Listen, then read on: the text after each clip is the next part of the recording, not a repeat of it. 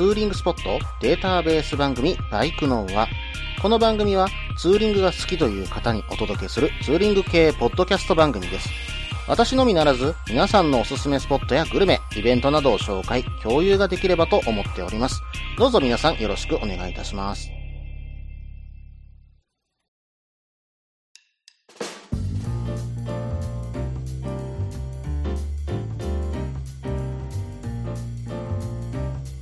はい、始まりました。バイクのは第113回ですね。お相手は忍者650とヘリテージ125に乗るタククロです。どうぞよろしくお願いいたします。さて皆さん、雑誌、バイク系の雑誌って何か買われてたりしますか？私はね、よく買う雑誌というと、だいたいこの3冊になるんですけども、一つはバイク人、もう一つはタンデムスタイル、で、最後にモーターサイクリストかな。うん、だいたいこの3つをね、主に買ったりします。私はね、毎月ね、全部買ってるわけじゃないんですけども、まあ、月に1つ、もしくは2ヶ月に1回に1冊買うようなね、えーペースで買わせていただいているんですけども、まあ、その中でも特にね、この3冊をよく買うなといったようなイメージです。うん、まあ、自分にとって、これは欲しい情報だな。これはよくこう、なんだろう、中の文章を読んでみたいなと思うものに関しては実は買っているといったようなね、えーまあ、ユーザーではあるんですけども、まあ、その時その時、やっぱり私も今、こういう風に乗りたい、こういうところに行きたい、こういうようなことをしたいよっていうことに、まあ、心がね、引っかかった時に買うようなイメージなんですね。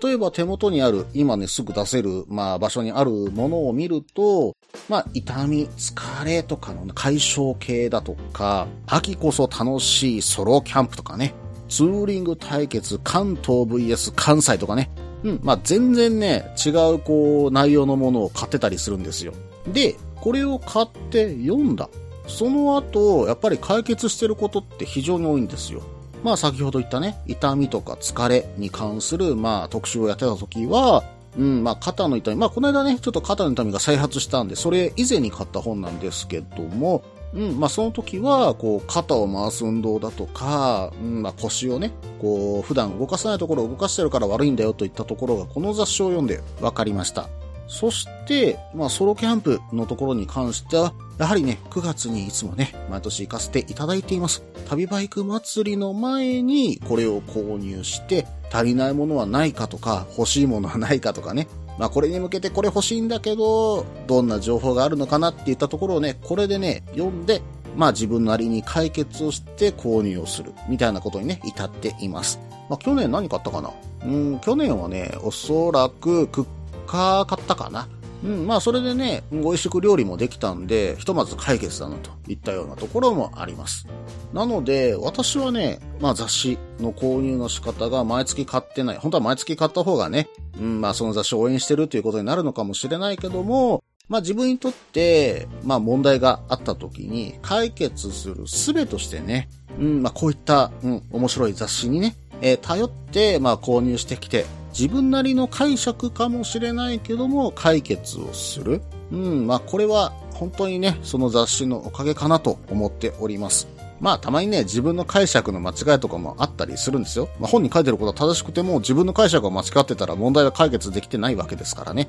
まあでも、その流れとか一連こうやったらいいのか、こういう方向で進めばいいんだっていうね、方向性も見せてくれるんで、なんだかね、うん、迷ってる心が晴れる。うん。そして探してるものが何かしら見つかるといったところは、非常に雑誌を頼りにさせていただいてます。まあ私のね、えーバイク系の雑誌の読み方としてはそのような感じなんですけれども、皆さんはね、バイク系の雑誌、どのように読まれてますか？そういったところでもね、普通おたいただけたら嬉しいと思います。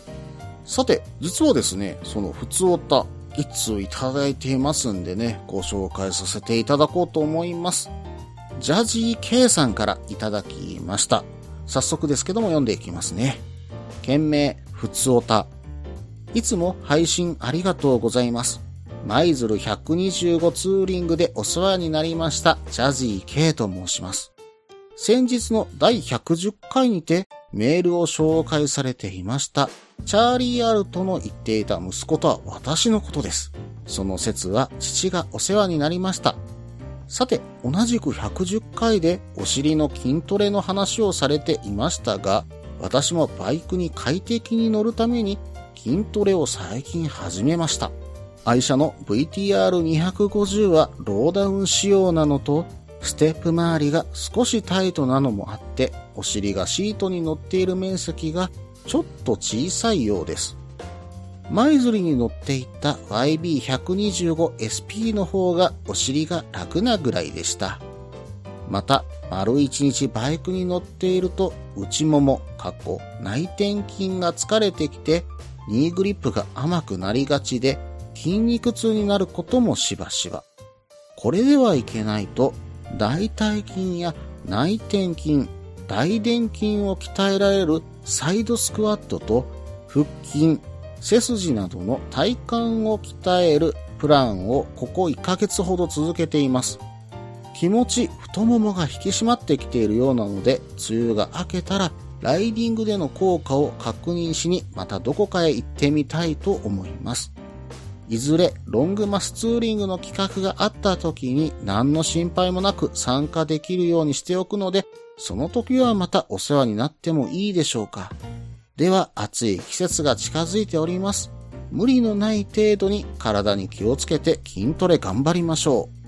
う。追伸、写真は父と行ったツーリング先で撮ってもらった写真です。ということでね、ジャジー K さんから普通歌をいただきました。まあ、110回でね、えー、私がお尻が痛いと。で、そのお尻痛いのをなんとかできないかということで、今ね、行かせていただいてる足でね、私今骨折したリハビリをずっと続けてるんですけども、そのリハビリの先生に、なんとかそのお尻を痛くならない方法はないのか、じゃあどうしたら鍛えれるのかっていうのをね、第110回でね、語ってますんで、ぜひね、そちらも聞いてください。はい。ではね、メールの方を少し見ていくんですけれども、まあ、チャーリー・アルトさんのね、まあ、第110回でご紹介させていただいたメールのね、えー、チャーリー・アルトさんの息子がジャジー・ケイさんだったということがね、このメールで分かりました。えー、お久しぶりです。その説はね、どうもありがとうございました。またね、イベントいろいろやりますんで、ぜひね、ご参加ください。よろしくお願いいたします。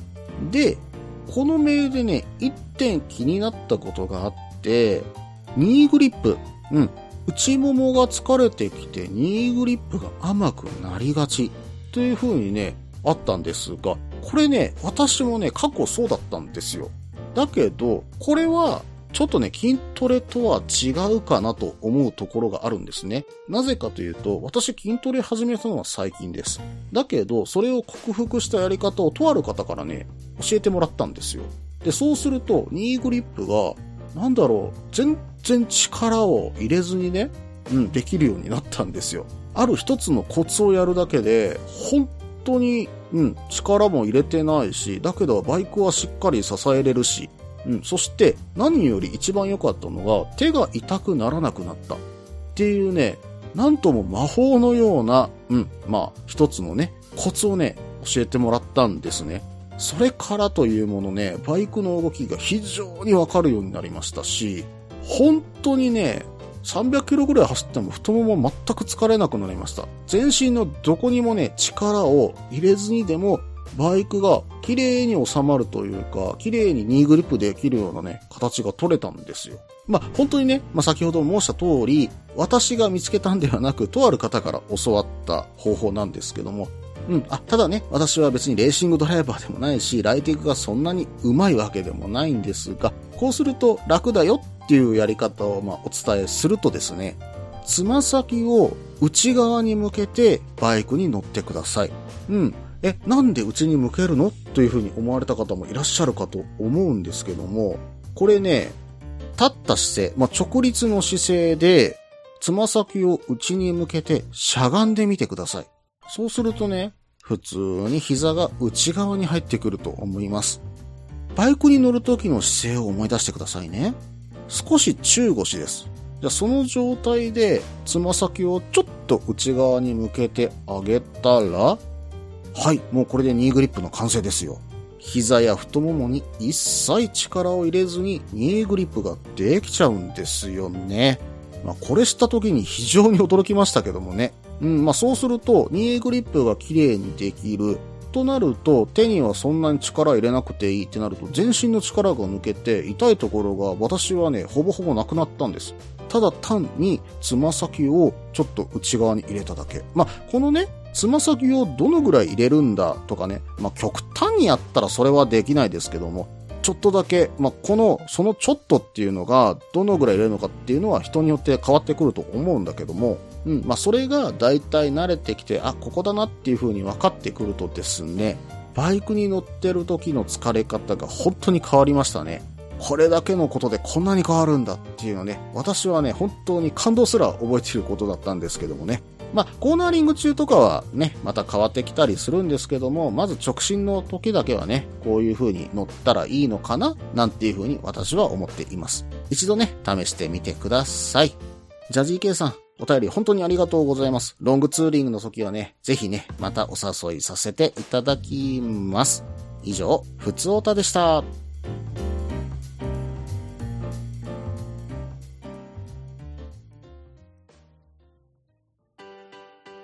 落ち着いて聞いてください。あなた EBR 症候群です。だって、だってお前ハヤボルトじゃんっても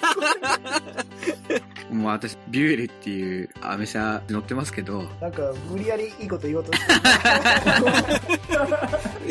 忙しいあなたに心のパーキング。元バラエティラジオ、グッドスピード。この番組は初心者には情報を、ベテランには懐かしさを。バイクトークを楽しみながら、バイクとライダーの社会的地位向上を目指す、バイクバラエティ番組です。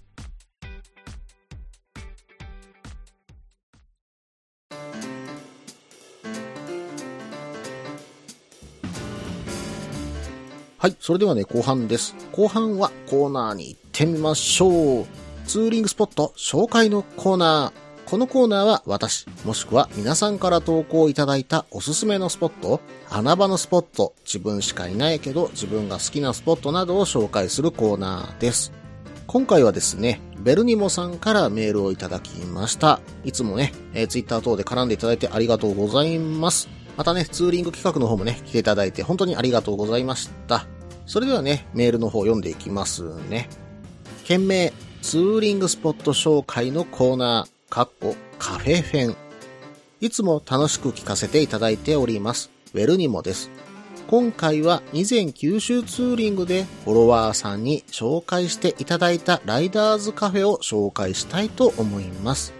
福岡県北九州市若松区にある藤村カフェというホットサンドをメインに提供するカフェです。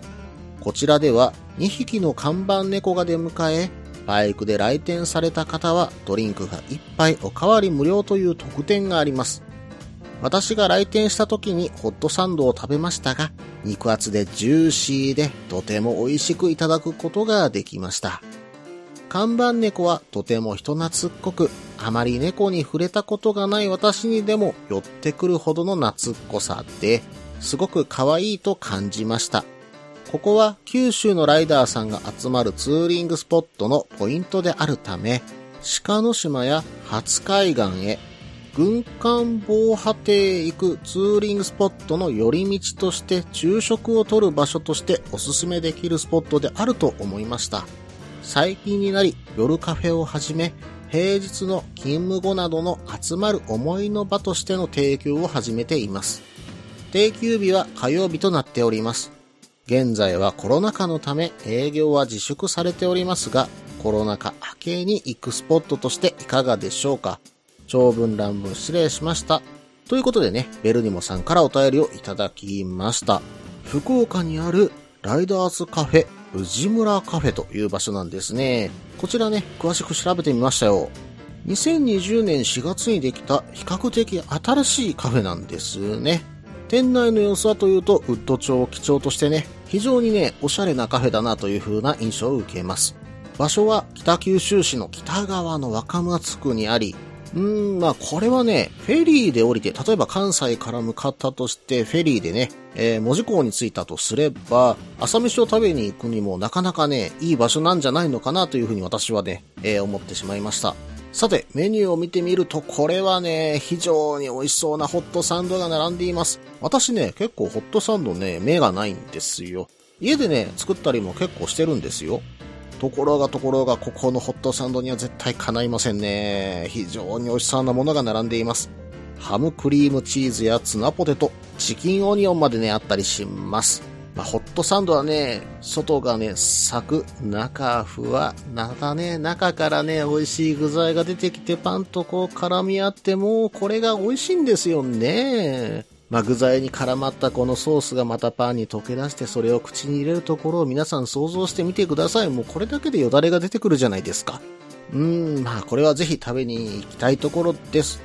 で、ベルニモさんが書いてくれてたんですけど、ここに行くまでにとか、行った後にどこにツーリングに行くべきかというところで3箇所ね、スポット開けてくれてます。まずはね、鹿の島ですね。うん、まずはね、この鹿の島に入るところの道路、鹿の島橋が気持ちよさそうですね。両側に海を見ながら渡れる、まあ、橋というか、埋め立てたね、道路がありますけどもね。これも私一度走ってみたいところなんですよ。まあでもね、一周10キロぐらいなんでね、ここだけで終わるというとちょっと寂しいとは思うので、どこかに行くついでにここにね、一周しに行くというのが一番いい感じかなというふうには思っています。なんかね、ここにもホットドッグの名店があるというふうにね、聞いたんですけど、またそれはね、今度紹介しましょうか。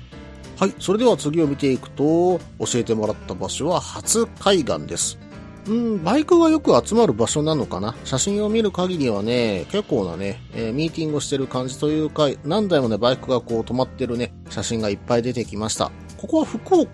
の同志や針みたいなとこなんですかね？あの、もしね、ご存知の方いたら教えてください。まあでもね、海岸沿いにね、バイクをずらっと並べれて、そこで写真撮ってるのは非常にね、かっこよく写ってますよ。私もここで写真撮ってみたいなというふうに思いました。まあでもね、いっぱいバイクが集まってるところにちょっとね、覗きに行くのは私嫌いじゃないんですよ。うん、まあそこをね、えー見に行くというのもね、まあ今度九州行ったら行ってみようかななんていうふうに思っています。はい。そしてもう一つ書かれていたのが、軍艦防波堤。うん、なんだか戦争に関係あるのかなと思ってね、えーいろいろ調べてみたところ、太平洋戦争中に活躍した、まあ旧日本帝国海軍の駆逐艦3隻がですね、ここになんと埋められてるんですね。それも防波堤としてね、利用するためにここに埋めてあるんだそうです。まあ三艦ともね、ちゃんと戦いに出て帰ってきている船だそうなんですね。そして退役した後ここに埋めて防波堤となっているといったものらしいんですよ。そんな場所あるんですね。しかも、なんか船の形したところが残ってるんですよ。その近くまで車やバイクで入っていけて一緒に写真撮れたりするんですね。うん、まあ、本当になかなかね、こんな戦争当時のものとね、一緒に写真撮れる場所なんてなかなかないじゃないですか。なんでね、私も一度ここは行ってみたいなというふうに思いました。まあ一緒にできれば私もね、忍者と写真撮ってみたいなというふうにね、まあ変わった写真もね、撮れそうなんで行ってみたいと思います。ちなみに藤村カフェさん、軍艦防波堤と初海岸の途中にあるのでね、うん、まず、そうだな、関西から行くとすると、九州に入って、まあ、下地に入ったとして、軍艦防波堤に行って、朝ごはんを、まあ、えー藤村カフェさんで食べると。そして、初海岸に行って、鹿の島に行って、福岡の街中に入って一泊というのもね、いいかもしれませんね。私はね、そうすると福岡の街中で屋台で何かいっぱいやっちゃってるかもしれませんけどもね。はい。まあでもそんなペースで言ってたら、うん、3泊ぐらい欲しいな。うん、福岡一泊、熊本一泊、阿蘇一泊ぐらいね、欲しいところですよ。まあ本当に九州はね、魅力たっぷりですからね。うん、私もまた行ってみたいというふうに思います。ベルニモさん、メール送っていただいて本当にありがとうございます。またね、いろんなところ送ってください。よろしくお願いいたします。以上、ツーリングスポット紹介のコーナーでした。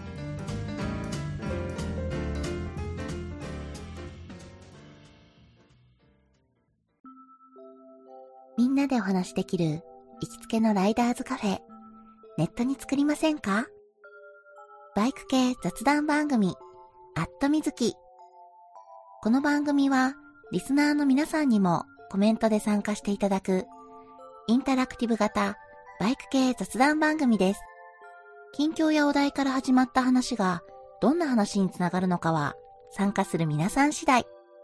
アットみずきは毎週木曜日、21時からツイキャスにて放送中。番組の詳細は、アットみずきと入力して、ウェブで検索。皆さんとお話しできるのを楽しみにお待ちしています。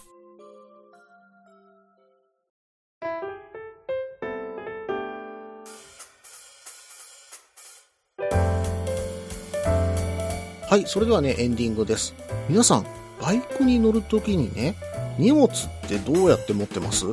ちなみに、ちなみに私はなんですけども、大事なものはレッグバッグに入れてます。まあ、例えばスマホだとか、お財布、もしくはね、簡単にちょっと持ち運んで痛いもの、うんとヘルメットをこう拭くような、まあ、柔らかいタオルとか、あとは充電器とかですね、入れてたりします。そして、ちょっとね、えー大きな荷物とかお土産を持って帰りたいという時は、シートバッグをね、つけています。まあ以前ね、ユーロシートバッグをつけてたりするという話もしました。ところが、シートバッグ派じゃないよ。私はリュック派だよという方もね、いらっしゃるかと思うんですよ。うん。でね、よくよく考えてみると、これね、両方ともね、利点あるんですよね。うん、私ね、両方使うんですよ、実は。リュックの時もあれば、えーシートバッグの時もあります。それはなぜか、まあ、ヘリテージがね、うん、あのーリアのシートバッグつけられないので、最近リュックね、ヘリテージでは使ってるんですよ。じゃあ、その時にね、いろいろ気づいた点はあります。まあ、ツーリング中に、リュックの方は、いちいちシートバッグから例えば荷物を取り出したりとか、そういうことをする必要なく、まあ、そのままかけたまま大事なものとかも、まあ、すべての荷物が運んで、まあ、歩いていけるわけじゃないですか。まあ、一方、シートバッグの方は荷物の出し入れはあるものの、肩にね、重いものが乗らなくて、ツーリングしてる時の姿勢が非常に楽。まあ、ツーリング、姿勢というよりは、ツーリングしてる時に重さを感じなくて、まあ、乗りやすいといった利点があると思うんですね。で、シートバッグのね、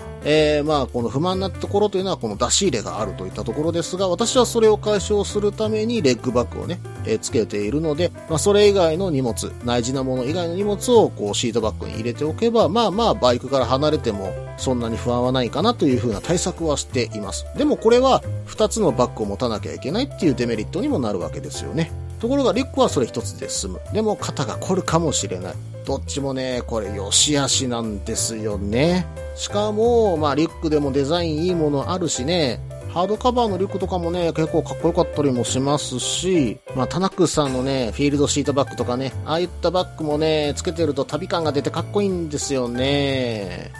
皆さんはシートバッグ派ですか？リュック派ですか？まあ、どこかでね、番組でアンケート取ろうかなというふうに思っています。まあ、それもまたスペシャル放送とかね、できたらいいななんていうふうに考えていますんでね、こうご期待というところでよろしくお願いします。この番組では皆さんからのメールを募集しています。ツーリングスポット紹介のコーナーではおすすめのスポット、穴場のスポット、自分しかいないけど自分が好きなスポット、自分じゃいけないけど良さそうなスポットを教えてください。また、イベント紹介のコーナー、ツーリングアイテムのコーナー、ツーリングトラブルのコーナー、ツーリングルートのコーナー、温かいお便りも待っています。できる限りご紹介させていただきます。メールはブログの方にメールフォームを設置しています。もしくはツイッターで直接メッセージいただいても構いません。ツイッターはタククロで検索していただければ忍者の画像でわかるかと思います。ではお便りお待ちしておりますと同時に今回第113回ですね。バイクのはこれにて終了となります。バイカーズイントラストさんでのステッカー販売、バイクの輪のステッカー販売ね、未だ継続しております。ぜひね、ご購入ください。1枚300円となります。ステッカーは店員さんにね、バイクの輪のステッカーありますか？って聞いてもらったらすぐ出てきますのでね、ぜひね、お声かけください。ご購入よろしくお願いいたします。それでは失礼いたします。